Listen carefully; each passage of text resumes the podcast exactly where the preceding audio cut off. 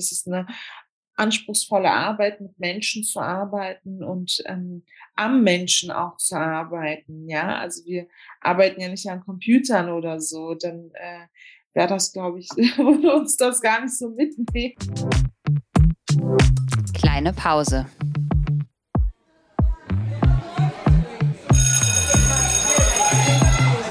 Begegnungen in der Teeküche.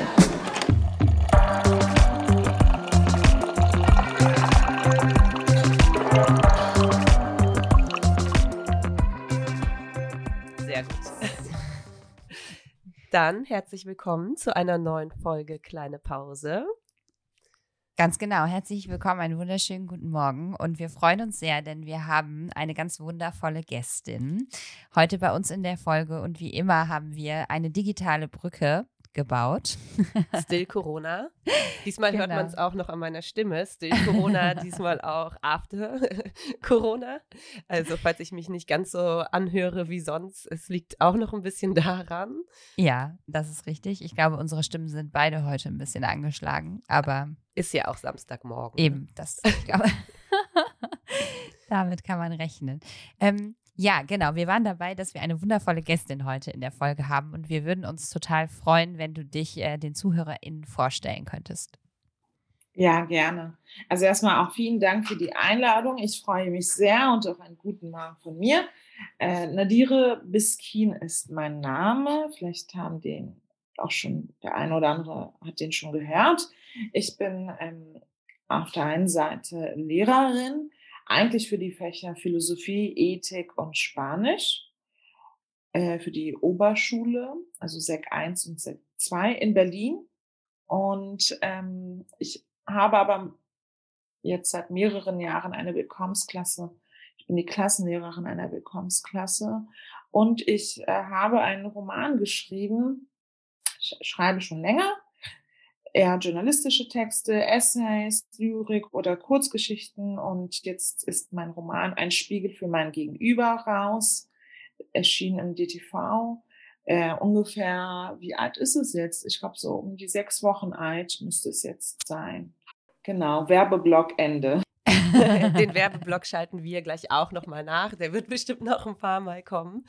Ähm, tatsächlich ist es ja für uns eine ganz besondere Situation oder Konstellation, weil wir reden ja oft mit Menschen, die vielleicht auf den ersten Blick gar nicht so richtig was mit Schule zu tun haben und irgendwie aus dem Kulturbetrieb kommen, ne? auch Literaturbetrieb oder ähm, sich auf aktivistisch irgendwie einsetzen oder mit Leuten, die direkt im Schulbetrieb sind, also ähm, die einfach Kolleginnen sind und bestimmte Programme oder sowas machen, ähm, ähnliche Arbeit oder in ähnlichen Bereichen auch arbeiten wie wir.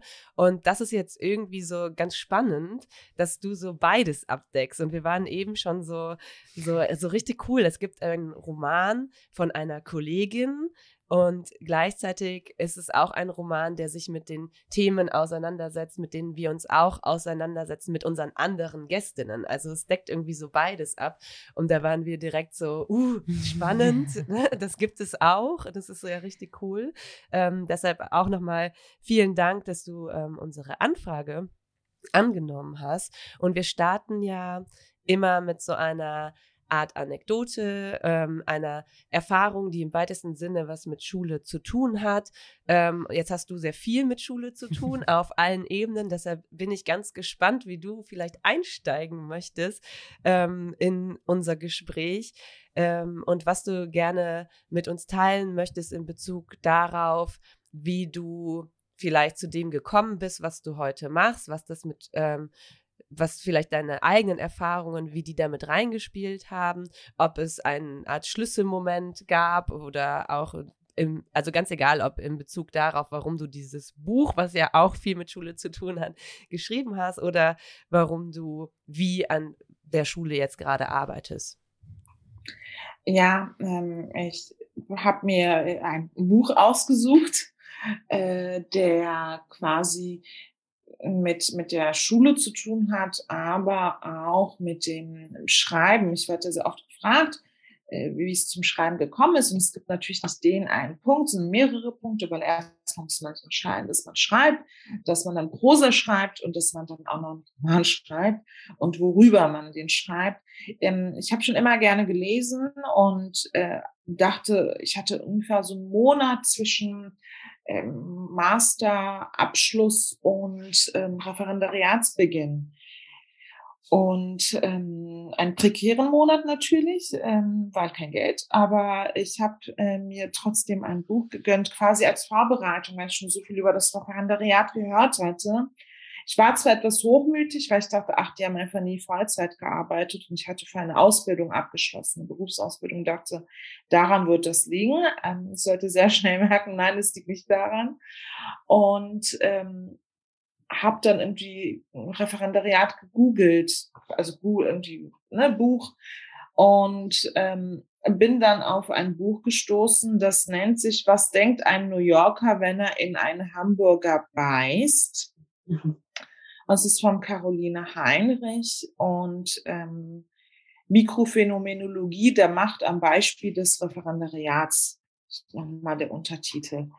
Äh, ich habe nicht alles verstanden, was in diesem Buch stand. Sie hat aber auch ihr Referendariat absolviert. Ich glaube, Philosophie und ähm, Deutsch.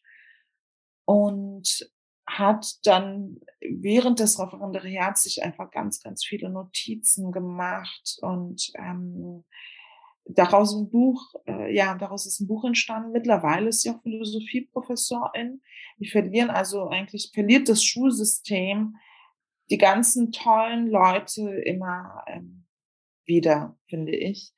Ja, und so ist es irgendwie, glaube ich, auch dazu gekommen, dass ich geschrieben habe ähm, und auch diesen Roman wollte, weil ich auch kein Buch gefunden habe, in dem irgendwie eine Referendarin vorkommt. Und ich ähm, dachte so, äh, dieses Buch hätte ich mir, also ich hätte mir nicht so eine Schultüte gewünscht zur Einschulung, sondern äh, so ein Buch, was natürlich auch nochmal mehrere Sachen anspricht. Ähm, ja, das ist, glaube ich, meine Anekdote, die irgendwie mit dem Schreiben und mit der Schule verbunden ist. Total spannend. Absolut. Jetzt denke ich auch, das muss ich mir auch mal kaufen und dann natürlich auch nochmal reinschauen. Ja, definitiv. Ich habe ähm, über ganz vieles nachgedacht, während du jetzt gesprochen hast, aber das Referendariat ist ja für diejenigen, die es äh, selber gemacht haben, aber glaube ich auch dadurch, dass viel darüber gesprochen wird, ist, du hast es ja gerade schon ausgedrückt, ist eine besondere Zeit.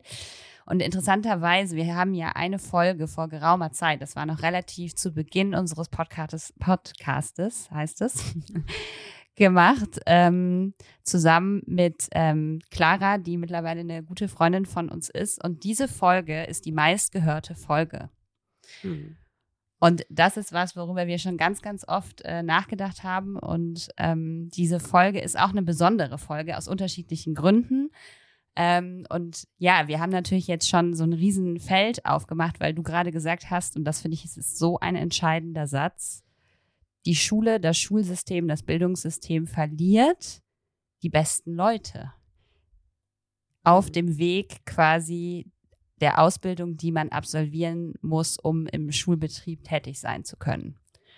Und das ist ähm, eine interessante Feststellung, mhm, These, oder, wie auch immer. Oder auch danach noch, ne? Also das ist, glaube ich, auch ähm, eine spannende Frage, die auch hier so ein bisschen auch in unserem Gespräch jetzt so im Raum mitschwingt. Ne? Also wir ähm, als äh, jetzt hier Host dieses Podcasts haben uns ja auch dazu entschieden, obwohl wir Vollzeit arbeiten, trotzdem noch was anderes zu machen.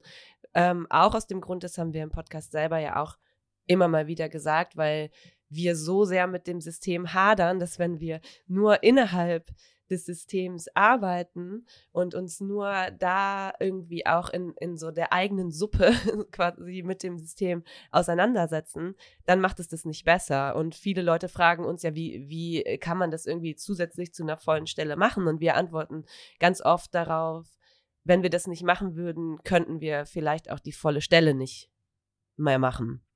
So, und bei dir ist es ja dann vielleicht auch ähnlich, ne? Weil du schreibst und du bist in der Schule. Ja, und ich war ja noch im Referendariat, ne? Also mhm. da hat man nochmal wirklich sehr viel Druck und sehr viel zu tun. Man kann sich ja auch nach 30 Jahren auch an dieses Referendariat erinnern. Also so ältere Lehrer, ähm, ich ähm, habe mich ja dann auch immer gefragt, ich dachte, oh Gott, wir sind irgendwie gefühlt alle traumatisiert davon rauskommen. Gehen wir vielleicht die Traumata dann an die Schüler weiter? Ist das so gesund? Was, was, was für ein Venenbrechen ist da? Ähm, es heißt, es ist auch ein Stresstest. Ich finde das ganz schrecklich, dass man das sagt. Ähm, vor allem vor dem Hinblick, dass man jetzt auch auf Diversität setzt, zumindest in Berlin, was LehrerInnen anbelangt. Und ähm, ja, das ist das eine. Und das andere, jetzt habe ich den Faden verloren, natürlich. also mit dem Schreiben und dem, genau. Ja, ich musste halt auch, in, ich habe in meiner Freizeit geschrieben. Also ich hatte eh kein Geld, um irgendwie ne, in den Urlaub zu fliegen. Und ich wusste, wenn ich nicht schreibe, dann halte ich, also dann kann ich das nicht ähm, aushalten. Das war für mich eine Belohnung. Und es ist aber gleichzeitig natürlich auch eine Art, vielleicht auch Ausbeutung. Also das ähm, habe ich euch ja auch im Vorgespräch gesagt. Ich würde mir sehr wünschen, dass ihr mal Sponsoren bekommt ähm, und äh, dass das unterstützt wird, dieser Podcast.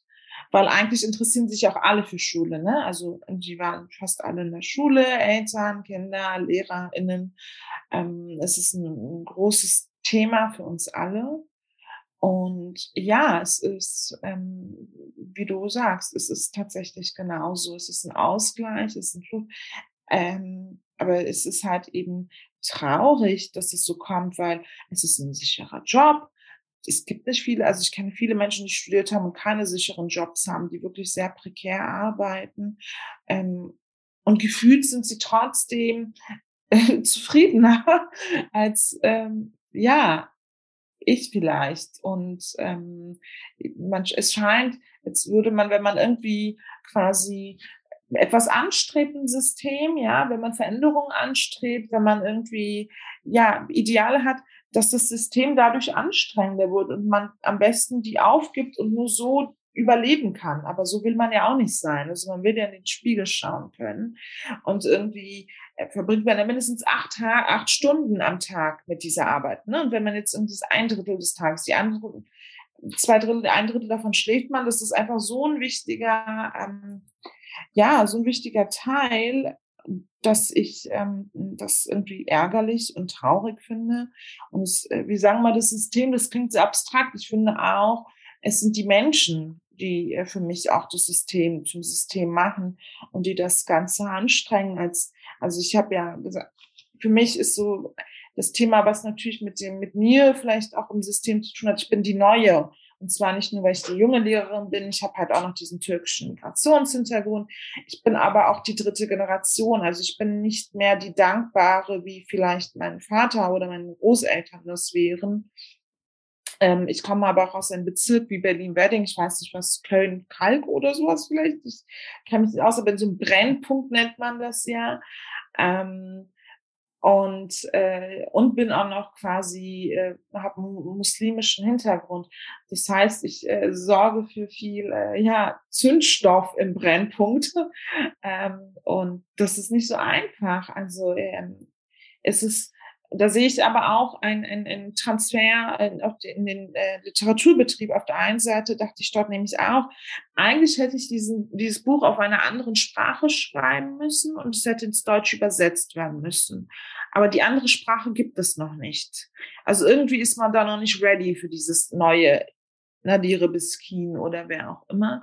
Und im Schulbetrieb habe ich auch das Gefühl, das heißt so, ihr seid total willkommen, aber es läuft auf so eine Gastarbeiterschaft äh, hinaus. Also so eine Art, wir haben Lehrermangel, äh, ja, dann setzen wir jetzt auf Diversität, aber wir bereiten die Räume gar nicht auf euch vor. Das ist so, ne, wie ein Rollstuhlfahrer, ja, äh, wir heißen alle willkommen, aber hier geht man jetzt die Treppen hoch. Mhm. Genau ich finde, das ist so ein, ich, ich wäre auch auf dieses Thema, ähm, weil wir im Vorgespräch da ähm, schon so ein bisschen drüber gesprochen haben, des Neuseins äh, auf jeden Fall auch zu sprechen gekommen.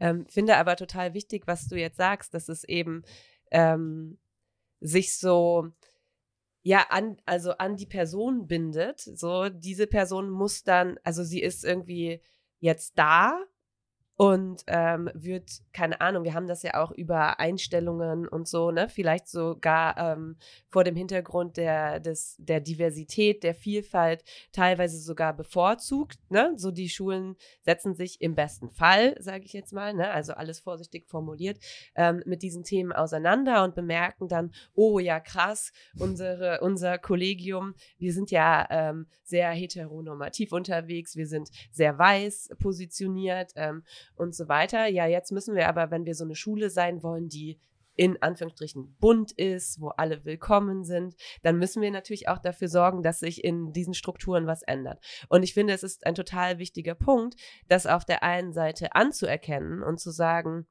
naja, also irgendwie muss ja was passieren, sonst bleibt ja alles so, wie es ist. Aber auf der anderen Seite genauso ähm, deutlich zu machen, das kommt eben nicht nur mit, ähm, wir stellen jetzt irgendwie äh, durch unseren White Gaze, sage ich jetzt mal, als ähm, bunt definierte Leute ein. Ne? Und das ist, ist jetzt eine Reproduktion von Rassismus und ich sage das jetzt hier bewusst so, ähm, so vorsichtig, weil das natürlich ein Problem beschreibt.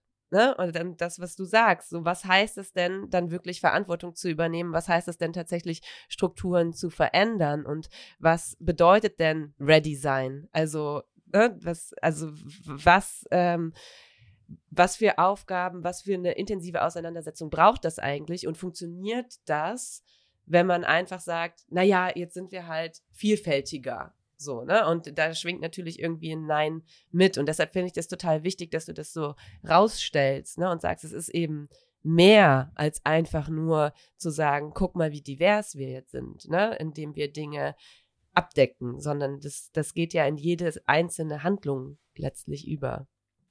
Ja, und das fängt ganz am Anfang an. Also ich habe mir mehrere Sachen aufgeschrieben, während du gesprochen hast. Und jetzt ist mir am Ende auch so eine kleine quasi Anekdote eingefallen. Und zwar ist es so, dass wenn man sich in Berlin aufs Referendariat bewirbt, ähm, da gab es früher wohl ganz dogmatische Bewerbungsfristen. Jetzt mit Lehrermangel sind die da ein bisschen gnädiger geworden. Ne? Es ist halt immer kontextabhängig und nie irgendwie ethisch durchdacht, aber okay. Und ähm, man muss eine Kopie vom Personalausweis einreichen, aber auch die Einbürgerungsurkunde.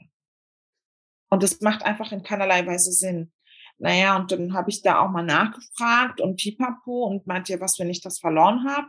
Und ähm, da meinten, ja, also das ist schwer, weil so eine Einbürgerungsurkunde kriegt man dann nicht wieder. Dann ähm, habe ich gesagt, naja, ich habe jetzt hier eine wiederbekommen meinten, ja, da haben sie Glück gehabt, wo ich mir dachte, was, wenn es einen Brand gegeben hätte, Co. Und ich habe sie dann noch gefragt, warum wird, äh, warum muss ich diese Einbürgerungsurkunde einreichen, so? Und äh, daraufhin hieß es, dass es Tippfehler auf den Personalausweisen gebe mit dem Namen. Es ist aber beides die gleiche Behörde, wirklich der gleiche Ort, wo es ausgestellt wurde. Und wenn halt eben ein Staats, ähm, ja, der Staat der Arbeitgeber ist und solche Sachen von einem fordert, dann erinnert er auch irgendwie einen daran, äh, dass man vielleicht doch nicht so, dass man es das irgendwo abspeichert. Und ich habe das schon immer zu meinen Freunden gesagt. Ich meinte immer, Leute, ich traue diesen deutschen Persus und Pässen nicht. Da ist bestimmt irgendeine Zahl irgendwie kodiert, dass ich eingebürgert wurde. Und wenn es drauf ankommt, dann wird er, und die waren natürlich, das klingt verschwörungstheoretisch, ich weiß, aber ähm, dann war ich beim Standesamt irgendwann und sie hat mir auch gesagt, Sie sind eingebürgert, oder? Ich so, wieso? Ja, weil hier steht, dass Sie eingebürgert wurden. Und die hatte mhm. noch nie was von mir bekommen. Ähm, und das ist irgendwie so bezeichnend, weil man quasi öfter aufgrund der Erfahrung Annahmen hat, die für andere total abgespaced klingen. Auch beispielsweise mit äh, Krieg und Co. hatte ich mal irgendwie in der Erstversion meines Romans auch gesagt, man denkt immer, Krieg sei ganz, sei ganz weit weg und dann trifft's ein. Und die Leute nehmen das als quasi inkompetent und ja merkwürdig war, statt irgendwie zu sagen, sie hat eine Expertise und wir schauen mal, was geht. Und das wiederum hängt, glaube ich, vor allem mit diesem Schulsystem zusammen. Also ich dachte natürlich auch noch als Arbeiterkind oder als Hartz-IV-Kind eigentlich, ähm, wenn ich jetzt, äh, wenn ich das geschafft habe, dann bin ich angekommen. Und auf eine gewisse Art und Weise da draußen schon. Also ne, ich war zu Podcast eingeladen. Ich bin nicht mehr diejenige, die andere beim Reden unterbricht. Ich werde gefragt nach meiner Meinung, was ein super Privileg ist und super Freude für eine extrovertierte Person wie mich. Aber ähm, ich äh, merke auch immer wieder, dass es nicht eine Augenhöhe gibt mit mir. Also ich bin immer noch auch wie eine Schülerin, diejenige, die irgendwie vielleicht doppelt halbsprachig ist, die fürs Übersetzen hinhalten soll, was auch Respektlosigkeit gegenüber den Dolmetschern ist, ne? die sollen ja auch Geld verdienen, aber dann vielleicht doch nicht übersetzen, weil du doch vielleicht das nicht so gut kannst. Ähm, ja, die Entscheidung, die man trifft, äh, das wird alles nicht so ernst genommen. Und weil man das weiß, ähm, passiert es auch zumindest bei mir, dass ich sehr ernst an die Sache rangehe. Also ich argumentiere dann, ich habe in diesem Modul damals dieses Ding gelernt und dass man darauf und auf dies und jenes achten soll. Und dann wird man unsympathisch, weil man zu überkorrekt ist. Ähm, dadurch entsteht dieser sogenannte Dialog auch nicht. Also ein Dialog mhm. ist nicht, dass zwei Leute einfach bla bla bla bla bla bla von sich geben, sondern dass wir voneinander eingehen, diskursethisch halt eben wieder Habermas, dass wir irgendwie unsere verschiedenen Erfahrungen da reinbringen, ähm, Vertrauen, auch ein Thema, auch gerade wenn man neu in der Schule ist, also was da irgendwie ähm, alles passiert. Und ähm, momentan läuft es wie in vielen anderen Betrieben auch eben auf so ein United Colors of Benetton-Ding mhm. Also, dass es so ein Plakat gibt mit verschiedenen Haarfarben, Haarstrukturen, aber alle haben die gleiche Strickjacke an. Also habituell bitte genau gleich weitermachen und was die Einstellung anbelangt, ähm, weitermachen.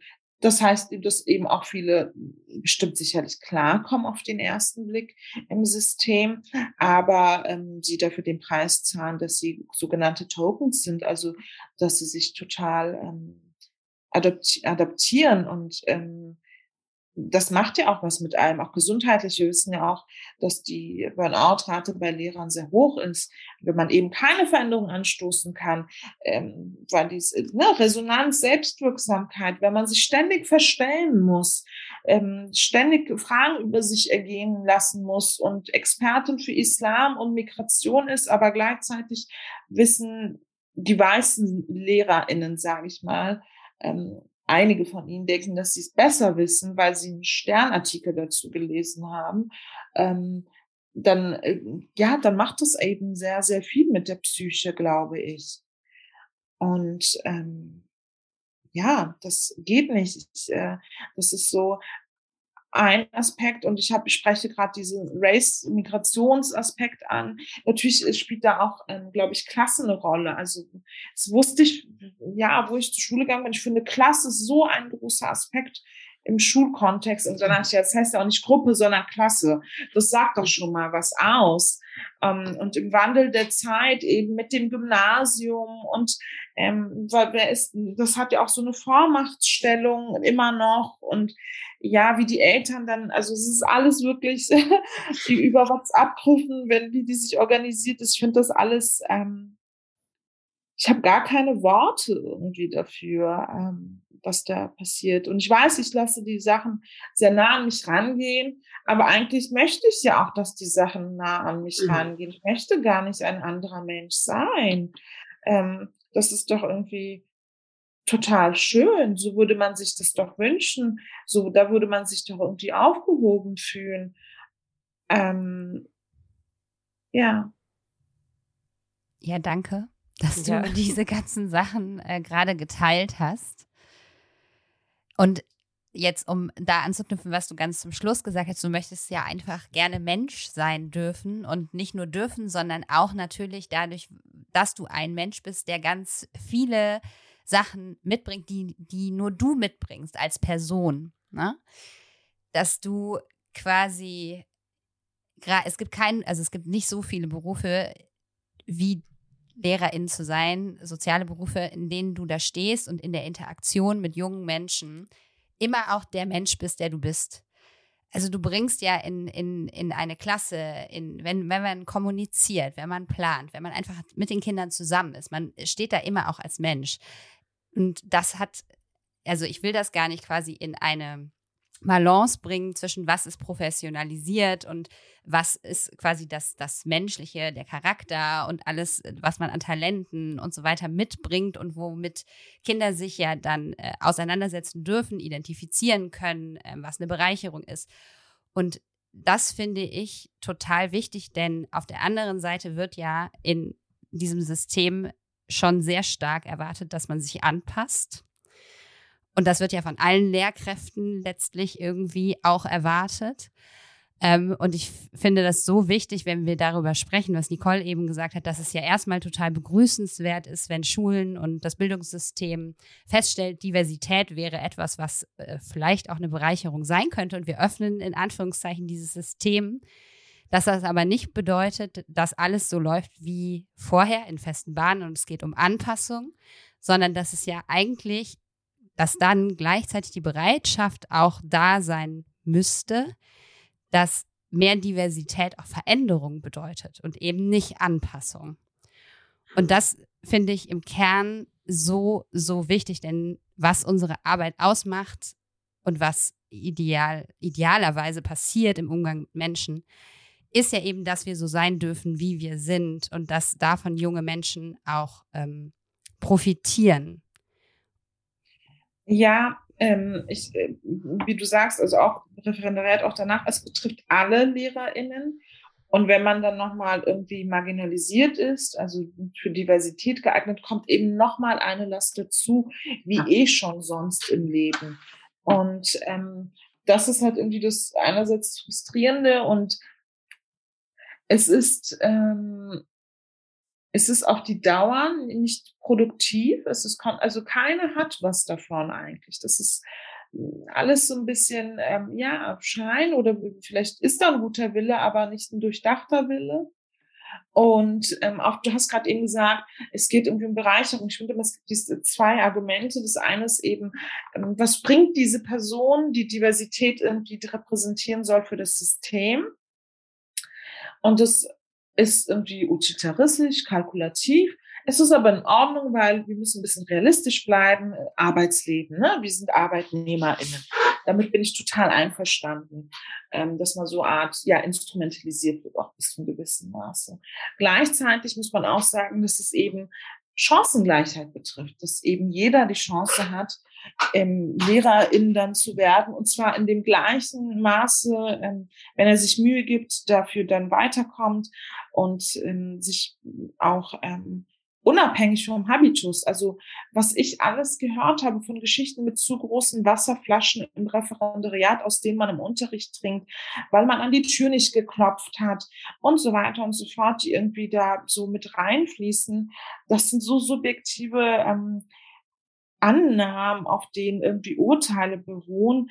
Da, da, das passiert mit Schülern auch im System, aber eben ähm, untereinander auch. Und das äh, führt neben der doppelten Last auch nochmal zu falschen Annahmen, dass ähm, dann die Person wird ja dann quasi so eine Art, ja, Rassismusbeauftragte. Ich meine, wir sehen es in Berlin, da gab es, glaube ich, jetzt eine Antidiskriminierungsbeauftragte, Soraya Gomez, und dann ist die weg, dann ist jemand anders gekommen, dann wieder weg.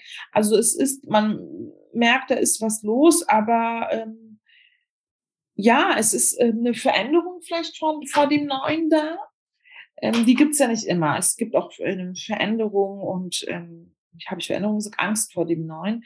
Es gibt ja natürlich auch das Neue, worauf man sich freut. Und der Unterschied zwischen diesen beiden, wo man Angst hat und wo man sich darauf freut, ist, glaube ich, dass man spürt, oh, ich werde jetzt ein bisschen ähm, meine Macht mit abgeben müssen.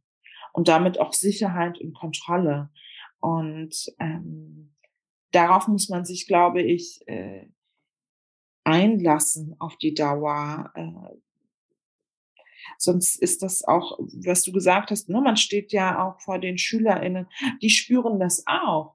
Und die haben teilweise auch, also es das heißt ganz oft, ähm, das ist eine Bereicherung für die Schüler. Ja, gibt es. Es gibt Fälle, wo sie wirklich sehr bereichert sind. Aber es gibt auch Fälle, wo sie vielleicht, weil man, ähm, keine Ahnung, irgendwie was kurz, äh, weil man was falsch an die Tafel schreibt, sagt, ah, Frau Biskin, oder ne, Frau Öztürk, Frau Özyabancı, äh, wie meine Protagonistin heißt, äh, sehen Sie, sie kann auch kein Deutsch. Also die haben ja, wir haben ja alle Rassismen verinnerlicht und andersrum genauso. Also nur weil ich ein Lehrer mit Migrationshintergrund bin, heißt das nicht, dass ich nicht im Sinne eines Selbsthasses eben auch rassistisch auf SchülerInnen blicke und jene, die meiner Gruppe in Anführungszeichen angehören, also den gleichen Hintergrund haben, auch ähm, behandle. Deswegen müssen wirklich alle davon irgendwie, ähm, ja, davon irgendwie, ähm, sich damit auseinandersetzt. Und das ist Zusatzarbeit. Und mhm. diese Zusatzarbeit muss eben auch geleistet äh, werden und Raum dafür geschaffen werden. Ähm, natürlich ist das auch wieder, ne, dass man sagt, oh Gott, jetzt das auch noch, weil man eben schon so viel zu tun hat. Es ist halt so ein unheimlich mhm. anspruchsvoller. Job und es sind, glaube ich, so viele Jahre, Jahrzehnte, Jahrhunderte, so viel schief gegangen, immer weiter und immer weiter. Und da ähm, ein Umbruch, der wird Stück für Stück passieren, ähm, bin ich mir sicher. Aber ähm, ja, was für ein Preis und mit was für einem, mhm. ähm, mit wie vielen geflossenen Tränen ähm, auf Toiletten äh, der Schulen, mhm. das ist halt äh, die Frage, die ich mir immer wieder auch stelle. Mhm. Und die Machtgefälle bleiben ja ähnliche, ne? Also für wen ist der Preis höher und für wen ist er nicht so hoch? Und ich muss ähm, auch oft, also ich denke, als würde ich das jetzt so immer in meiner Freizeit die ganze Zeit machen, aber irgendwie auch schon, auch oft über diesen Begriff der Diversität nach. Und ich weiß gar nicht, ob das sprachlich so, so stimmt, aber ich habe bei dem Begriff immer auch das Gefühl, dieses divers drückt irgendwie auch gleichzeitig immer mit aus, so anders von einer Norm. Ne? Also das ist ja trotzdem der Begriff der Diversität, der funktioniert ja nur in Abgrenzung zu irgendwas Gesetztem. Ne? Klar ist es, also ich finde, wenn man es übersetzt und wenn man Vielfalt benutzt, also es ist ja auch keine perfekte Übersetzung, aber das ist ja das, was oft ähm, dann im, im, also äh, man sagt Diversity und dann sagt man hier Vielfalt und ähm, da ist es ein bisschen anders, finde ich, weil Vielfalt ist jetzt erstmal nicht unbedingt ein, ein abgegrenzt von etwas, sondern das beschreibt einfach so einen Zustand. Und irgendwie schwingt bei Diversität bei mir immer dieses so, es ist anders von etwas oder möglichst anders von irgendetwas, was schon gesetzt ist mit. Ich weiß nicht, ob das sprachlich stimmt, aber das ist einfach so ein Gedanke, der, glaube ich, bei mir manchmal mitschwingt, wenn dieser Begriff so überinflationär mhm. benutzt wird. Ne? Dass ich dann immer denke, naja, aber es bleibt ja eine Norm gesetzt. Ne? Also auch wenn wir auf ähm, bei, bei äh, freien Stellen draufschreiben, ähm, dass Menschen mit, äh, mit internationaler Familiengeschichte, also wahrscheinlich steht da immer noch Migrationshintergrund drauf, ne? und ähm, Menschen mit äh, Behinderung bevorzugt eingeladen werden, ja, dann öffnen wir was, aber wir ändern ja nicht das Innen. Also das, das ist ja einfach nur so, hey, wir haben unseren äh, Soll erfüllt, guck mal, wir sind so, ähm, äh, wir wollen so divers sein. und das ist irgendwie so, aber was heißt das für das Innen? Was heißt das für die Dialoge, die tatsächlich stattfinden? Was heißt das für die Lehrpläne? Was heißt das für die Ferientage? Was heißt das für den Umgang miteinander in der Schule? Das kann ja gar nicht funktionieren. Und trotzdem muss es irgendwie passieren, damit man diese, damit diese Konflikte entstehen und man sich dann darüber klar wird, okay, wir müssen also hier wird sich was verändern und gleichzeitig ist das ja wieder verbunden mit diesem Machtgefälle. Für wen sind diese Konflikte besonders hart und wer wird dann besonders gefordert sein und wer ähm, wird auch besonders gestresst sein, was sich aus das, äh, auf das, ähm, auf das Ausführen dieses Berufes auswirkt. Und das ist quasi so ein Teufelskreis oder so eine Spirale, aus der man gar nicht rauskommt, weil das dann natürlich so auch jeder Fehler auch wieder, also wenn mehr Fehler gemacht werden, weil man so gestresst ist, ähm, weil man solchen Anforderungen gegenübersteht, weil eine Riesenverantwortung auf den Schultern von denjenigen lastet, die dann ähm, diese Rollen erfüllen. Und dann wiederum, wenn sie dann mehr Fehler machen, was ja, also Fehler in Anführungsstrichen, was ja eine logische Schlussfolgerung aus dieser Situation ist, wird gesagt, ja, okay, aber guck, so, das, da, die sind ja gar nicht so gut und das hat ja irgendwie einen Grund. So, und das ist natürlich was, was im, im Kontext Diskriminierung total oft passiert. Das ist ja auch das, was bei der Bildung von Stereotypen passiert. Ne? Also aufgrund von Diskriminierung werden ähm, äh, muss man, ist man gezwungen, so und so zu handeln. Und dann wird gesagt, ja, guck mal, die handeln ja immer so und so. Und dann entwickelt sich, also dann entspricht man dem Stereotyp. Und das ist ja was, was auch im Schulsystem eine große Rolle spielt an so einem Zeitpunkt, ne? dass man da eben denkt, okay, halt, stopp, da liegt auch eine Gefahr drin und auch über diese Gefahr müssen wir sprechen. Und ich habe auch das Gefühl, da stimme ich dir total zu, dass im Moment nicht über diese Dinge gesprochen wird und mehr darüber gesprochen wird, so United Colors of ja. Shaming Again mehr darüber gesprochen wird. Hauptsache, wir sind jetzt erstmal total divers. So, und Hauptsache, wir sind jetzt alle woke und haben verstanden, dass es strukturellen Rassismus gibt. Total. Darf ich einmal ganz kurz noch was ergänzen? Ich habe das eben versucht auszudrücken, aber ich glaube, es ist mir schwer gefallen. Jetzt, wo du das ähm, versucht hast zu reflektieren, ne, was quasi die Konnotation dieses Begriffes der Diversität ist, das ist ja letztlich ein Konzept. Und so verknüpft ist das in meinem Kopf im Gegensatz zu Vielfalt. Ne? Du hast eben gesagt, Vielfalt beschreibt erstmal relativ neutral einen Zustand. Und Diversität ist einfach etwas, was ja hergestellt werden kann unter bestimmten Bedingungen. Und das meinte ich auch eben, als ich darüber gesprochen habe, dass es um Anpassung geht. Wenn wir Diversität herstellen wollen, dann gibt es ja jemanden, der gibt den Rahmen dafür mhm. vor. Der ist vorgezeichnet. Das ist ja ein Widerspruch in sich eigentlich. Genau, ja. und das ist, glaube ich, das auch, was das ganz gut nochmal zeigt, was du jetzt alles quasi schon in der Entwicklung und in dem sich um sich selbst drehen, was dann passiert, wenn dieser Rahmen ja schon da ist. Das heißt, nur in diesem Rahmen darf Diversität da sein und soll sie da sein und sie hat, sie ist zweckgebunden. Und es gibt eben Menschen, die sollen diese Rollen innerhalb dieses Diversitätskonzeptes erfüllen dann liegt da schon wieder ein, eine starke Steuerung und ein Machtgefälle vor. Und da kann überhaupt kein, da kann gar keine Entwicklung, da kann keine Öffnung passieren. Hm. Das kann gar nicht sein. Hm. Das wollte ich nur noch mal ganz kurz ergänzen. Danke. Ich weiß gar nicht, ob ich, ob das nicht an meinem äh, fehlenden, äh, kleineren Sprachgefühl liegt, ob ich so wirklich zwischen Vielfalt und Diversität unterscheide. Ähm, weil bei Vielfalt ist es zum Beispiel ja auch so, dass ähm, man meinte damit Kategorien. Also mhm. wenn man jetzt irgendwie ganz, ähm, ne, wenn man ein bisschen konservativ denkt, würde man auch sagen, ja, wir nehmen jetzt zwei, äh, zehn, nee, 20, nee, wie viele Lehrer sind wir? Sagen 40 Lehrer. 40 Lehrer, äh, die alle äh, Thomas heißen, die 1,80 groß sind, äh, gleiche Haarfarbe, Akademikerkinder, eine gleiche Sozialisation aus dem gleichen Ort. Und es ist ja trotzdem vielfältig auf individueller Ebene, weil der mhm. eine spielt Squash und der andere spielt Tennis und der dritte ähm, grillt lieber.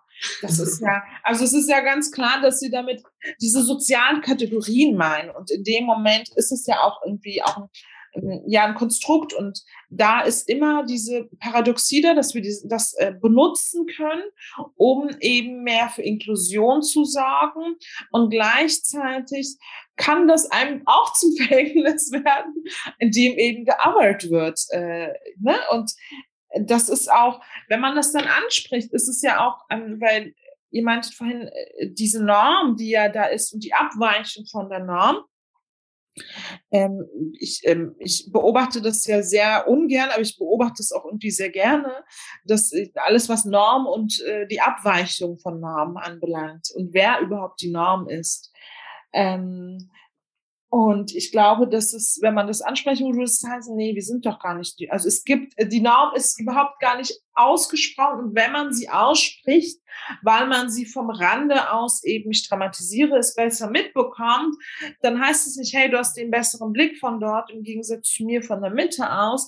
Dann ist es so sehr gewohnt, auch noch nicht mal zu argumentieren, sondern einfach eine Meinung zu haben und das als allgemeingültig wahrzunehmen, mhm. dass man das nicht, ähm, ja, dass man das nicht ertragen kann. Es kommt dann zu Konflikten, die irgendwie, wo man sagt, ja, es ist produktiv, aber ich dachte auch gleichzeitig, nee, ich habe kein, also ich freue mich schon fast, wenn andere diese Konflikte haben. Ähm, und das irgendwie aushandeln, weil ich habe nicht mehr die Kapazitäten dafür. Also es geht dann nur noch um Rückzug und ähm, ja, es ist wirklich eine Art ähm, Teufelskreis, eine selbsterfüllende Prophezeiung. Und daran mhm. dachte ich auch ähm, gerade eben. Also ich glaube, im Türkischen sagt man, wenn man 40 Mal zu jemandem dumm sagt, dann wird die Person dumm. Und ähm, so, ja, das ist das, ähm, was irgendwie passiert, ähm, eben dieses, was auch Leistungsschwäche oder sonst was anbelangt, also all diese Interpretation, dass man sich überhaupt mal bewusst ist, dass man interpretiert, gerade auch ne, im Referendariat hat man es ja gehabt mit Unterrichtsstunden, mit äh, zu wenig Progression, zu viel Progression. Da legt man ja nichts irgendwie auf die Waage und wiegt irgendwie ab, sagt 30 Gramm und 40 Prozent. Das ist ja wirklich äh, eine subjektive Wahrnehmung mit dabei. Und da kann man sagen, ja, das ist jahrelange, jahrelange Erfahrung als Lehrerin. Aber wir wissen auch, dass man ja objektiv eben dass jeder andere, der in, dieser Stunde sitzen würde, ja, das genau ungefähr genauso ähm, wahrnehmen müsste und es dann erst quasi von gültig, äh, ja, gültig ist, Gültigkeit hat. Und ein weiteres, äh, was ich hier auch geschrieben habe, ist natürlich mit Vogue, fand ich auch ganz interessant. Ich habe mich immer geärgert, wenn Vogue so negativ konnotiert, ich dachte, ähm, ja, konnotiert wird von manchen, ich dachte, ja, die geben sich doch Mühe. Ähm, machen sie auch, ähm, würde ich sagen. Um, und gleichzeitig reicht es halt nicht aus, Vokabular zu lernen. Also mhm. damit hat es, das ist eine Art lebenslanges Lernen, so wie halt die einen sich lebenslang abquälen mit Diskriminierung, wird die andere Seite lebenslang lernen müssen, wie das abläuft. Und wir leben in Deutschland, wir leben also nicht in einem Land, wo die Dinge sehr explizit passieren. Das passiert sehr selten. Also man kann sehr selten vor Gericht oder so gehen. Da kommt niemand ran und äh, mit einem Zettel und sagt hier, du bist unwillkommen.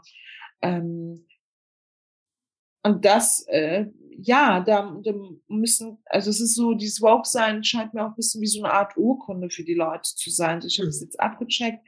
Ich wohne jetzt in Neukölln-Kreuzberg und ähm, ich ziehe die Sneakers an, die meine Schüler anziehen und damit hat sich die Sache erledigt.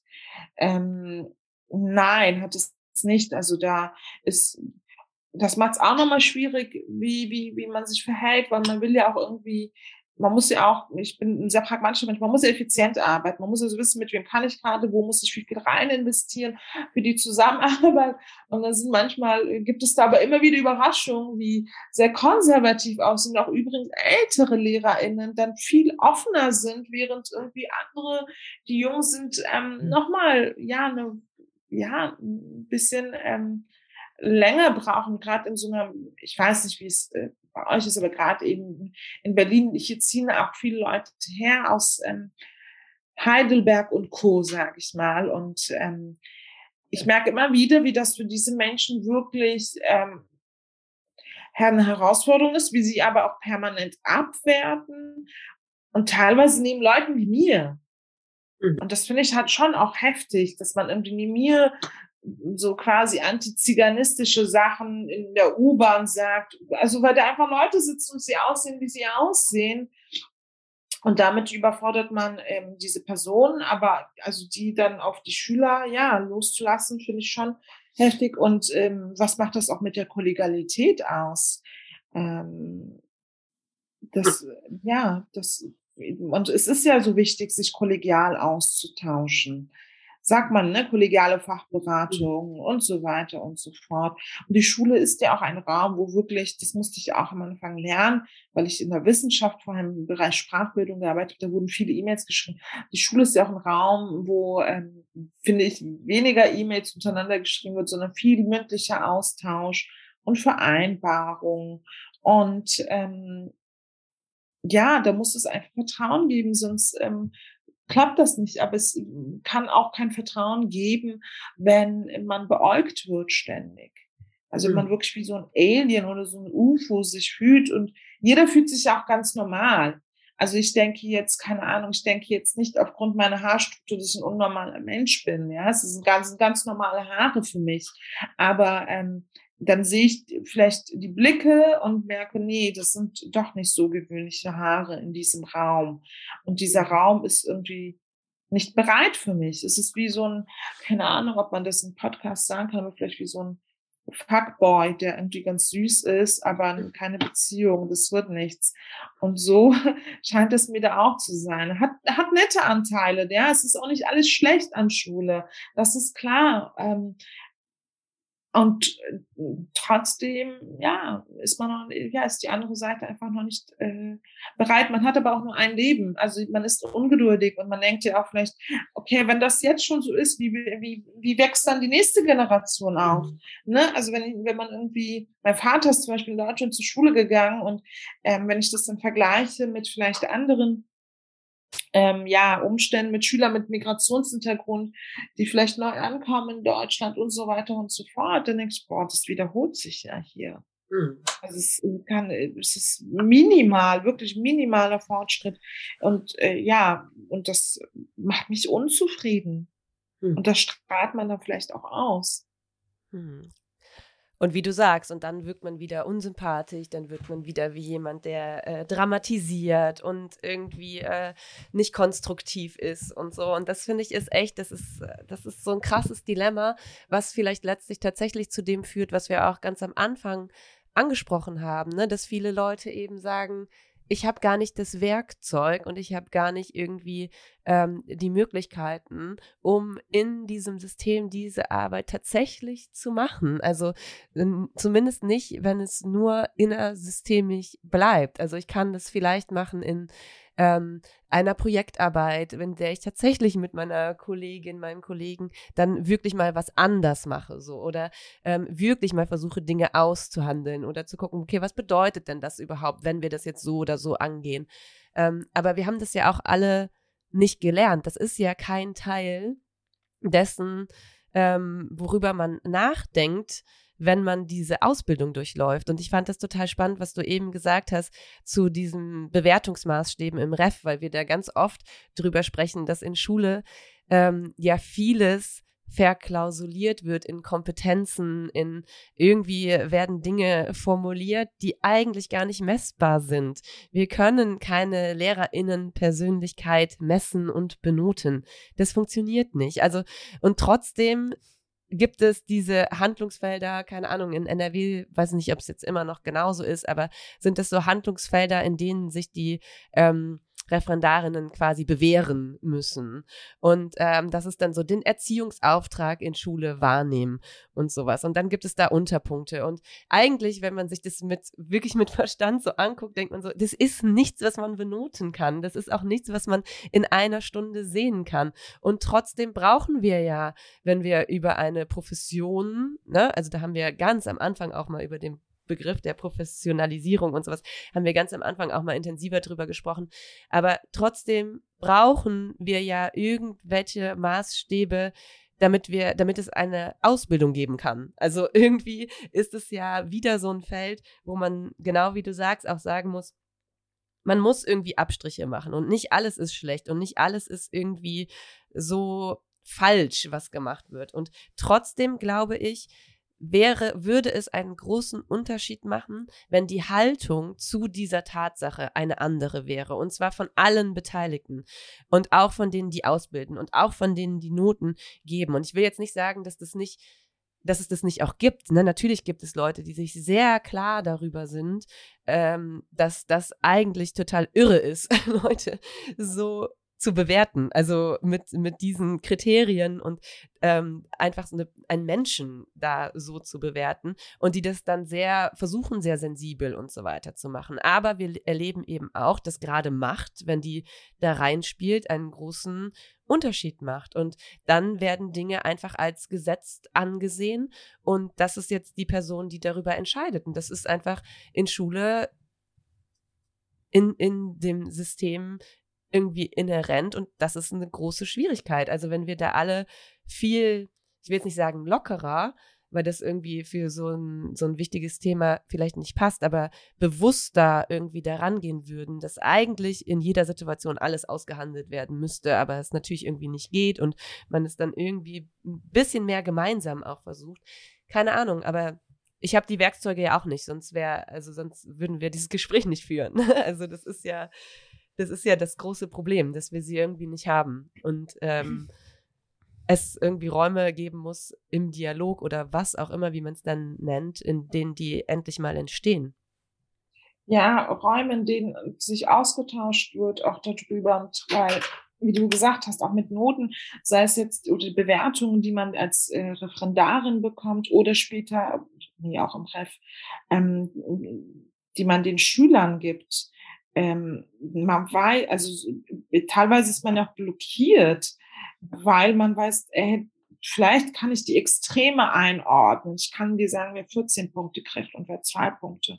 Aber was dazwischen liegt, ist ähm, so subjektiv ähm, ja, wahrnehmbar und ähm, das darf man dann aber vielleicht nicht aussprechen, weil das vielleicht dann in einem Raum, in dem das selbstverständlich ist, gesagt wird, dass es selbstverständlich ist, man das machen kann, ist man dann auch die inkompetente Person und die Person, die vielleicht labil ist und nicht dafür geeignet ist für diesen Beruf. Und so bleibt man eben auch ähm, sehr viel alleine. Nicht immer. Also ich muss auch sagen, ich hatte zum Beispiel einen ganz tollen Hauptseminarleiter, sage ich immer. Das äh, war ja war für mich ähm, ein Segen in einer wirklich extremen Zeit, wo ich gemerkt habe, ich falle hier auf. Ähm, deswegen sind auch eben Verbündete, die ich auch teilweise später hatte, sehr, sehr wichtig, weil man sonst alleine ist. Also er hat ähm, mein Seminarleiter, ich hatte meine Situation erzählt in einem Fachseminar und dann hat er gesagt, haben Sie darauf reagiert? Was haben Sie gemacht? Weil er auch um meine Schlagfertigkeit und um meine Berliner Schnauze weiß. Ich meinte, gar nichts habe ich gemacht. Ich bin ja allein in diesem Raum. Was hätte ich machen sollen? So noch unbeliebter werden?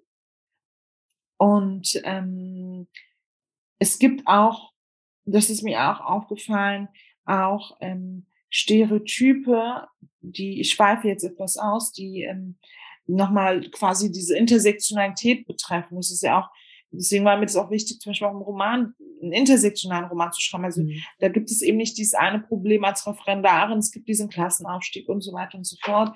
Und wenn man zum Beispiel ähm, Frauen of Color und Männer of Color nimmt, und dann gibt es eben das eine ist, dass die Person emotional ist, ne? das sagt man bei Frauen dann. Wobei das auch bei rassifizierten Frauen, die werden ja auch fast schon, ja, ähm, ja, leicht als aggressiv wahrgenommen, sehr schnell. Und bei Männern ähm, sind sie gewaltvoll. Mhm. Und ich glaube, viele, viele Männer mit Migrationshintergrund rassifiziert, die im Schulsystem ankommen, mussten über Jahre hinweg schon als SchülerInnen, äh, Schüler, ähm, ihre, ähm, ja, sich so extrem anpassen, dass sie wirklich extrem, ähm, ja, wie, wie sagt man das, zart rüberkommen. Man braucht aber eben eine Form von, ähm, nicht vielleicht Gewalt, aber eine Form von Aktivität, von Stellungnahme, Positionierung und Forderung, um im System etwas umzuwandeln. Mhm. Ähm, so, und jetzt äh, will ich aber auch nicht irgendwie sagen, ja, es liegt nur an uns, wir müssen uns, äh, wir müssen da rebellieren. Natürlich braucht es auch eine andere Seite, die die offene Haltung hat und sagt, ja, ich höre mir das gerne an, weil da gibt es ja auch öfter so eine, eine Art, sei mal dankbar. Mhm.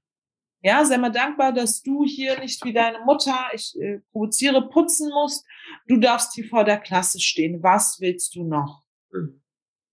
Ja, und, und ähm, das äh, kommt hinzu. Das heißt, selbst egal, ähm, ich glaube, das war eine der größten Enttäuschungen in den letzten Jahren meines Lebens, ähm, zu begreifen, egal wie sehr man sich anstrengt, erstens leistungstechnisch, ist es nicht nur eine Leistungsgesellschaft, in der wir leben, ähm, und zweitens aber auch, wenn man die quasi, wenn man alle Anforderungen erfüllt, ne? also in Deutschland ist es so, die Sprache, vielleicht noch die, das Aussehen, kein Kopftuch bitte, ähm, und Steuern zahlen.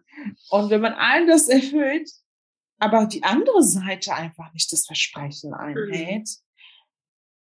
dann ist man so verletzt. Ähm, ich glaube, dass ähm, diese Verletzung, das habe ich auch in einer Fortbildung mal gesagt, egal ob als Schülerin oder als lehrende ähm, Person, bestimmte Sachen wie zum Beispiel Rassismus das vergisst man nicht. Selbst wenn man Alzheimer hat und nicht mehr weiß, wie man heißt, man vergisst das nicht. Und später kam dann ein Lehrer auf mich zu, ähm, der in einer Europaschule gearbeitet hat und der viele Kolleginnen mit Migrationshintergrund hatte. Und er hat dann gesagt, du, du hast übrigens total recht damit. Wir haben nämlich Lehrerinnen, ähm, wie du bei uns im Lehrerinnenzimmer. Und die erzählen immer wieder von ihren Erfahrungen als ähm, Schüler und Diskriminierung und von anderen Angelegenheiten. Ähm, und das fand ich so interessant, weil es einfach, ja, wieder mal irgendwie bestätigt wurde. Ähm, und da kommen wieder zum Anfang, als ich meinte, ja, wir haben eine bestimmte, oder ich habe vielleicht eine bestimmte Expertisen, albert damit nicht rum. Hört zu, denkt mhm. nach, beobachtet im Alltag. Ja, man kann ja widersprechen. Ich sage nicht, ich ähm, ordne das alles richtig ein, aber schaut einfach, ob man das irgendwie verifizieren kann oder nicht, was man machen kann und was nicht, wie man mit ähm, diesem ganzen Trauma auch umgeht. Also ja, der, der, mhm. der Lehrkräfte, der SchülerInnen. Es kann auch passieren, dass man aufgrund der Erfahrungen vielleicht mal was falsch interpretiert. Ne? Das will ich gar nicht sagen. Aber ja, wir, wir sprechen plural. Marginalisierten sind nicht ähm, neutral. Ich stimme ich total zu, aber das sind halt alle anderen auch nicht. Und da kommen wir auch wieder bei diesem Punkt der Norm an, diese Norm, mhm. die als neutral betrachtet wird und nicht als Gesetz, als quasi organisch, weil das schon mhm. immer so war. Mhm. dazu gehört ja auch die eigene Irritation, wenn sie denn vorhanden ist, in solchen Momenten auch zu hinterfragen. Also sich zu fragen, okay, warum bin ich irritiert davon, wenn ähm, äh, dieser Kollege wütend ist? Ne? Warum stört mich das? Warum ähm, äh, nehme ich das als, äh, und, und da schließe ich mich jetzt gar nicht aus, ne? Also warum nehme ich das als störend wahr? Ne? Also was ist das, ähm, wovor ich vielleicht auch Sorge habe, was ist, also was macht das mit mir und mich dann eben auch zu hinterfragen und zu sagen, okay, wie kann ich das irgendwie in einen Dialog bringen, ohne dass das direkt so ein, ich möchte aber hier den Raum bestimmen und ich möchte an irgendwas festhalten und das ist nicht okay. Und ähm, ja, ne, also ich finde, das ist was ganz Wichtiges auf so einer persönlichen Ebene, ne? dass man einfach nicht vergisst, dass man all diese Dinge einfach auch internalisiert hat, egal wie sehr man sich davon trennen möchte und es eigentlich nicht will. Und dann irgendwie Wege zu finden, ähm, damit umzugehen. Und vielleicht mal das hört man ja oft in diesen, in diesen Debatten, vielleicht auch erstmal zu sagen, du, das irritiert mich gerade. Das ist ein Moment, wo ich nicht so richtig weiß, wie ich damit umgehen soll. Ich brauche eine Minute, um das für mich selber erstmal kurz zu ergründen, bevor ich in dieses Gespräch gehe.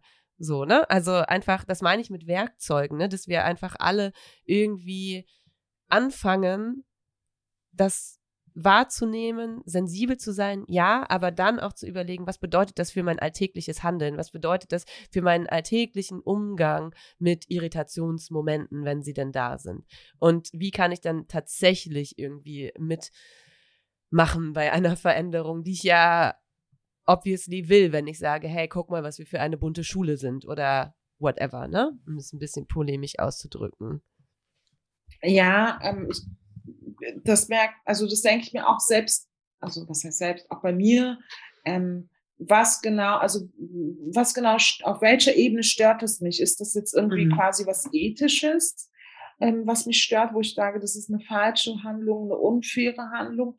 Oder hängt das zum Beispiel auch damit zusammen, dass es ungewohnt ist? Erinnert es mich vielleicht an etwas? Ja, triggert mich das? Ähm, oder hängt das mit meinen Bedürfnissen zusammen? Beispielsweise die Lautstärke, in der man spricht. wenn jemand, die generell laut spricht. Und es kann sein, dass ähm, das als zu laut wahrgenommen wird. Aber dieses zu, dieses kleine Wort, wo ähm, was genau sorgt dafür? Und habe ich dann, also habe ich dann das Recht, ähm, weiterhin laut zu sein? Oder hat der andere das Recht, mir, mich, mir zu sagen, nee, ich muss leise sein? Das sind ja Sachen, entweder ist man laut oder man ist leise. Also das muss man, irgendeiner muss sich irgendwie verändern in diesem Raum. Man kann natürlich auch aufeinander zugehen. Und das erfordert aber ständige, ständige Reflexion. Ich weiß nicht, wie, ähm, wie wir auf der einen Seite als erwachsene Menschen, ich weiß ja auch nicht, ob das jetzt Adultismus ist, so zu argumentieren, sonst hätte ich gesagt studieren, aber das wäre vielleicht eher Klassismus. Aber ja, vielleicht müssen wir irgendwie, ähm, ich weiß nicht, wie sehr wir dazu fähig sind, ähm, all diese Ebenen äh, bei uns zu reflektieren, Ähm, weil wir auch in der Lehrerinnenrolle, glaube ich, sehr oft die Wissenden irgendwie mhm. äh, sein müssen oder vielleicht auch spielen müssen. Das ist ja auch wahrscheinlich auch von der Lehrerpersönlichkeit abhängig, wie sehr man sich da offen auch zeigt und sagt, oh, ich muss das jetzt gerade mal selber nachschauen. Ähm, aber auch das bringt natürlich Gefahren. Also diese Offenheit, wenn man offen ist, kann man verletzt werden. Mhm. Wenn man offen ist, kann man angegriffen werden. Ähm, wenn, wenn, man offen ist, kann man natürlich aber auch viel Wärme empfangen. Ähm, es ist aber auch ein Arbeitskontext. Also es geht ja eben um die Lebensgrundlage, darum, dass man die Miete damit zahlt. Ganz pragmatische Sachen, ganz weit weg von Idealen. Ähm, ja, das sind ähm, so Gedanken, irgendwie, die ich dazu habe, die immer wieder mal neutral, mal ähm, konkreter sind, mal aber irgendwie abstrakter werden. Also ich habe immer das Gefühl, dass vielleicht auch Schule wirklich immer in so Mikro und Makro ähm, betrachtet werden müsste, weil auch jede Schule wirklich ich habe meinen Reif an zwei Schulen gemacht und danach habe ich noch mal, war ich ein halbes Jahr in der einen Schule, jetzt seit längerem an einer anderen. Ähm, jede Schule ist ein eigener Kosmos. Jeder Lehrendenzimmer ähm, ist ein eigener Kosmos und trotzdem gleichzeitig die Gesell Spiegel der Gesellschaft. Es ist eben diese Ambivalenz, die wir permanent aushalten müssen. Es ist eine anspruchsvolle Arbeit, mit Menschen zu arbeiten und ähm, am Menschen auch zu arbeiten. Ja, also wir arbeiten ja nicht an Computern oder so, dann äh, wäre das, glaube ich, würde uns das gar nicht so mitnehmen. Ähm, aber Menschen zu arbeiten ist eine ähm, krasse, ja, eine krasse, krasse Sache, würde ich sagen.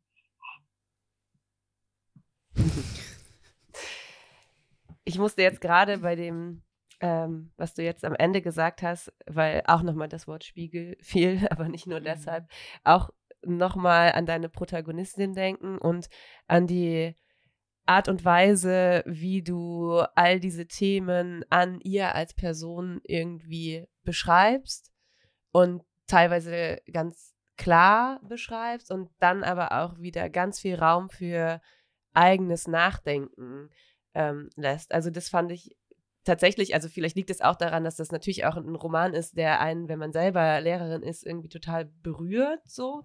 Aber das fand ich total spannend an dem Text, dass ganz viele Antworten, die man vielleicht erwartet, nicht gegeben werden und auch nicht, ähm, nicht da sind. Also wo ganz klar wird, dass auch deine Protagonistin auf der einen Seite ganz klare Entscheidungen trifft und auf der anderen Seite ihre Gedanken ganz oft sich in diesen ähm, Sphären oder in diesen Debatten oder wie auch immer man es nennt, Gedanken irgendwie offen bleiben. Und ja, vielleicht sagst du selber was dazu, wenn. ja, ich wollte, also normalerweise, wenn man halt so einen Roman irgendwie ähm, ja, so einen Roman schreibt, dann möchten ja die Leute ähm, dass man Figuren hat und die müssen, müssen charakterisiert werden. Und, aber wir, wir sind ja nicht so, wir funktionieren nicht so, äh, dass wir ständig, man hat bestimmte Tendenzen, wie mehrfach gesagt, ich bin zum Beispiel eher extrovertiert, das wird sich auch nie groß ändern. Ja, das wird mal mehr, mal weniger, aber im Vergleich immer noch jemand, die viel spricht, die gerne vorne steht und so weiter und so fort. Ähm, und trotzdem verändern wir uns gerade als marginalisierte Menschen, weil wir uns immer wieder ne, anpassen müssen, ängstlich sind, ähm, nicht ähm, Chancen verlieren möchten, weil wir so sind, wie wir sind. Und deswegen war es klar, dass ich nicht so eine Figur haben werde. Ich wollte eine ambivalente Figur haben. Ich wollte auch eine Figur haben, weil das ist auch ein Punkt, der wirklich für mich, wo ich in den letzten Jahr, Jahren gemerkt habe, das hängt mit Marginalisierung zusammen, keine Fehler machen zu dürfen. Mhm privilegierte Leute können ständig Fehler machen und können das von mir aus sogar überspitzt gesagt als Kunst verkaufen und innovativ, während bei anderen es eben Defizite sind. Defizite, die auch aufzeigen, warum sie so schlecht positioniert sind, weil sie sind, weil es eben an ihnen liegt und nicht an der Gesellschaft. Und dieses mit zweierlei Maß messen, dieses Fehler machen dürfen, etwas ganz Banales, ähm, das wollte ich in dieser Figur haben. Und es war, ich wusste, okay, das ist irgendwie politisch und ich habe ja viel auch eben journalistisch gearbeitet, aber ich wollte auch poetisch sein und ich würde, wollte Fragen ähm, also es waren Fragen, die quasi mich veranlasst haben, diesen Roman zu schreiben. Und deswegen sollten, sollten dort auch Lücken sein, Fraglichkeiten sein. Und ähm, Fragen sollten auch die LeserInnen begleiten. Gleichzeitig kennt man ja auch, ne, es ist ein altes Konzept von Katharsis, sehr eurozentristisches wahrscheinlich. Aber ich dachte, nein, wir, wir werden das jetzt alle aushalten, mhm. ähm, um vielleicht unsere Protagonistin Husur dessen Name übrigens Harmonie bedeutet, lustigerweise, mhm. um äh, eben ihr und ihrem Gefühl in diesem Kontext ähm, nahe zu kommen. Also ich wollte quasi eine Art, wenn man sagt, Literatur irgendwie, es fördert die Empathie, ich wollte eine Herausforderung auch mhm. für die Empathie ähm, darstellen, indem wir diese Figur haben, die ja von vielerlei geprägt ist, ähm, und dementsprechend immer wieder, ja, hadert. Also das Hadern war irgendwie das, was, ja, so für mich wichtig war. Hm. Ja, also ich kann nur empfehlen, das Buch zu lesen. Ich glaube, dass es ähm, nicht, natürlich nicht nur LehrerInnen, weil, wie du eben auch schon gesagt hast, alle haben irgendwie im weitesten Sinne was mit Schule zu tun oder hatten mit Schule zu tun und es regt einfach dazu an, auf dieses System zu gucken, aber eben auch auf die Gesellschaft zu gucken und auch diese Fragen äh, mitzunehmen. Also es sind super viele Fragen, die auch nach der Lektüre einfach im, im Kopf bleiben. Und es ist auch, äh, glaube ich, eine Art Einladung oder Herausforderung, selber über diese Fragen, die sich die Figuren stellen, nachzudenken, ohne vorgegebene Antworten zu bekommen, weil das zieht einen auch irgendwie in die Verantwortung. So, und das fand ich total, ähm, total spannend und auch in dem Kontext total spannend, dass du ähm, es ja auch bewusst ähm, äh, SchülerInnen und LehrerInnen oder ReferendarInnen ähm, nicht deutscher Herkunftssprache gewidmet hast und ähm, dadurch, dass der Roman so geschrieben ist, wie er ist, mit dem, was ich jetzt zuvor gesagt habe, ist es ja trotzdem ein gemeinsames Nachdenken.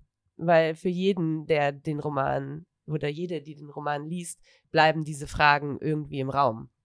Und ähm, ich habe es auch irgendwie dadurch als, als eine Art Einladung gelesen, aber auch, ne, und das hatten wir ja schon oft in diesem in diesem Kontext oder in, nicht in diesem Kontext, in, in unseren Gesprächen, aber auch als eine krasse Aufforderung, ne, an, an diesen Fragen sich mal abzuarbeiten, wenn man sie denn erstmal formuliert bekommt.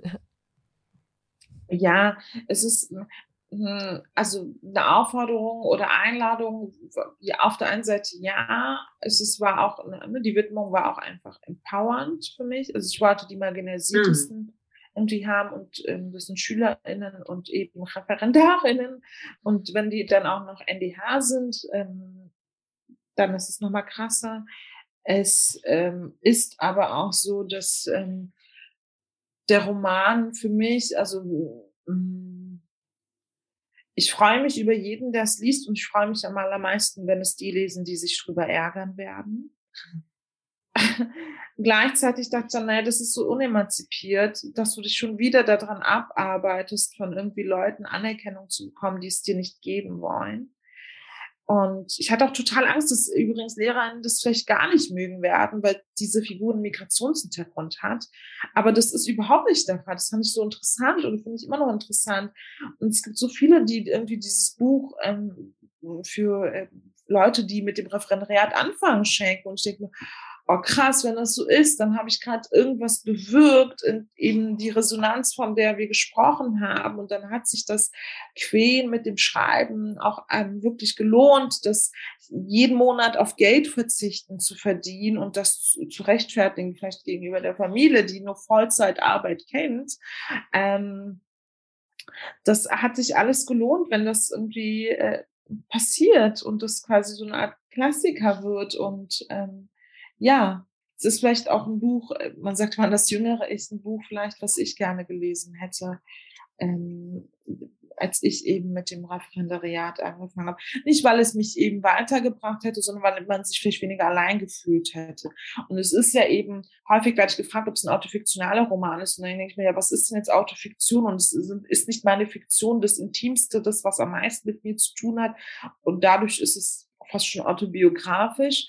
Gleichzeitig habe ich natürlich auch das große Privileg, hm, in, ich bin in Deutschland zur Schule gegangen, auch in Berlin. Ich bin, ich habe in Berlin studiert, ich habe mein Referendariat abgeschlossen an zwei Schulen und ich kenne so unheimlich viele ReferendarInnen ähm, und SchülerInnen und ich äh, war ja, hatte ja auch eine sehr wilde Schulzeit. Ich war ja auf drei verschiedenen Schulformen von Gymnasium über Real, also nach unten, auf die Realschule, dann auf die Hauptschule, dann wieder aufs Gymnasium und die Berufsschule. Das heißt, ich habe wirklich äh, viel, was Schule anbelangt, kennengelernt. Also ich glaube, ich könnte noch zehn weitere Bücher schreiben, in denen irgendwie Schule vorkommt. Ich bin die dritte Generation in diesem Land. Ähm, also all das, was, glaube ich, ähm, uns so ab oder mich verletzt hat, gekränkt hat, mir nicht gut getan hat, stellt für mich ähm, die Motivation zum Schreiben da. Ich würde nie über etwas schreiben, was mich glücklich macht. Ich würde jetzt nie ein Kochbuch schreiben, weil ich esse gerne und es macht mich glücklich, aber das reizt mich in keinerlei Weise. Da, wo die Traurigkeit und die Verzweiflung herkommt, das ist das, was ich, ähm, was, was die Quelle für das Schreiben für mich ähm, darstellen soll. Das hat kein allgemein, ich möchte nicht allgemeingültig sprechen. Es ist nur für mich so, dass das die einzige Form der Motivation ist, um mich monologisch, im Buch schreiben ist auch was Monologisches, mich hinzusetzen und zu schreiben. Ja, ich, ich weiß gar nicht, dass ähm, da steckt jetzt so viel drin, was so wichtig ist für unsere ZuhörerInnen, glaube ich. Ähm, ja, das ist einfach, ich habe jetzt natürlich auch gedacht, das ist irgendwie ein, ein schöner Abschluss für dieses Gespräch. Aber wir sind ja noch nicht ganz fertig.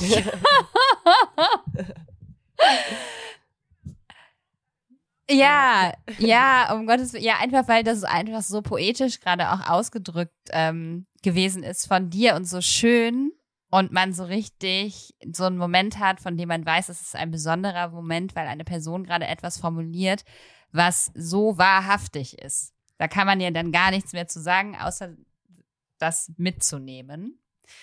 Aber wir ähm, beenden unsere oder gehen auf das Ende zu in unseren Folgen ja immer dadurch, dass wir unsere Gästinnen darum bitten, eine Hausaufgabe zu stellen. Und zwar eine Hausaufgabe, die ähm, einerseits natürlich auch an äh, Nicole und mich gerichtet ist, aber in allererster Linie eigentlich etwas sein äh, kann, was unsere ZuhörerInnen dann vielleicht auch für sich ähm, bearbeiten können. Und das äh, kann alles sein. Ähm, das kann was total Lebenspraktisches sein. Das äh, kann eine Frage sein, über die nachzudenken ist. Äh, Nicole hat ja, obwohl sie es überhaupt nicht darf, eigentlich heute auch schon eine Hausaufgabe gestellt. Lesen. Genau, gesagt, lesen äh, ähm, und sich auseinandersetzen mit der äh, Protagonistin aus deinem Buch. Genau, und das kann äh, im Prinzip, ja, was ganz Kleines sein, es kann was Riesengroßes sein. Ähm, Du bist ganz frei in dem, was du als Hausaufgabe mitgeben möchtest. Ich habe so viele Gedanken irgendwie dazu, weil ähm, ich glaube, ich, ich fange mal an. Ich habe im Studium ein Blogseminar gehabt, das hat sich Bildungssoziologie genannt und das hat mir sehr, sehr, sehr viel ähm, gegeben tatsächlich. Und das waren teilweise ja, ja, Kleinigkeiten, ähm, aber sehr viele eben Chancenungleichheiten und Interpretationen. Ähm, deswegen würde ich mir, würde ich das als Hausaufgabe aufgeben, alles, was mit Bildungssoziologie zu tun hat, ähm, zu lesen. Ich würde, als, ich würde mehrere Hausaufgaben aufgeben. Man kann sich eins davon vielleicht aussuchen. Ähm, bald ist Ramadan, also jetzt ist Ramadan, hat angefangen. Wie verhält, also wie was, was, was heißt das? Was, wie, wie verhält man sich da? Was macht man da? Was würde man sich wünschen? Was sind die doofen Fragen? Was sind berechtigte Fragen? hm, wie mache ich als vielleicht nicht fastende anderen das Leben leichter oder schwerer? Ähm, wie achte ich darauf, dass nicht fastende dann auch nicht diskriminiert werden? Gibt es ja auch. Ähm, das ist das Zweite. Und ich glaube, ich lese ja sehr, sehr, sehr gerne persönlich. Also ich wünsche mir, dass man mein Buch liest und man darf dabei markieren oder man sollte dabei markieren und kommentieren.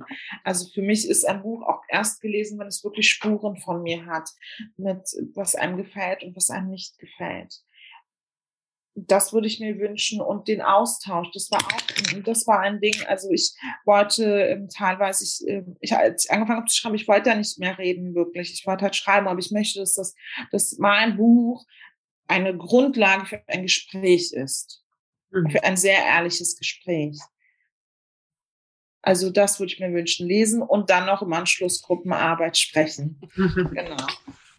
Vielleicht gibt es ja irgendwann auch Material zu deinem Buch, um es mit in Schule zu lesen. Genau. Ja, das wäre super schön. Das ist auch toll. Vielleicht macht das ja jemand. Ja. Didaktisch aufbereiten, bitte. Das ist eine gute Idee. Ja, cool. Ja, vielen, vielen Dank für das tolle Gespräch. Ich glaube, äh, wir haben super viel mitgenommen. Ich hoffe, dass auch die, die zuhören oder bis gerade jetzt zugehört haben, ähm, diese Folge und deine Worte noch so ein bisschen in den Tag und die nächsten Tage mitnehmen und sich Gedanken dazu machen und dann die Hausaufgaben erledigen. Und wir wünschen natürlich auch allen ähm, ein frohes Ramadan-Fest. So auch das. wenn es jetzt nicht genau an diesem Tag heute rauskommen wird. Nein, aber, aber dann ist der Ramadan schon ein paar Tage äh, äh, vorangeschritten. Aber das ähm, senden wir an der Stelle auch nochmal raus, würde ich sagen. Definitiv. Und hoffentlich bis bald in Berlin. Vielen, vielen Dank. Vielen, vielen Dank, dass du da warst. Danke, ich danke. Es war ein Fest. Bis zum nächsten Mal. Bis zum nächsten Mal. Tschüss.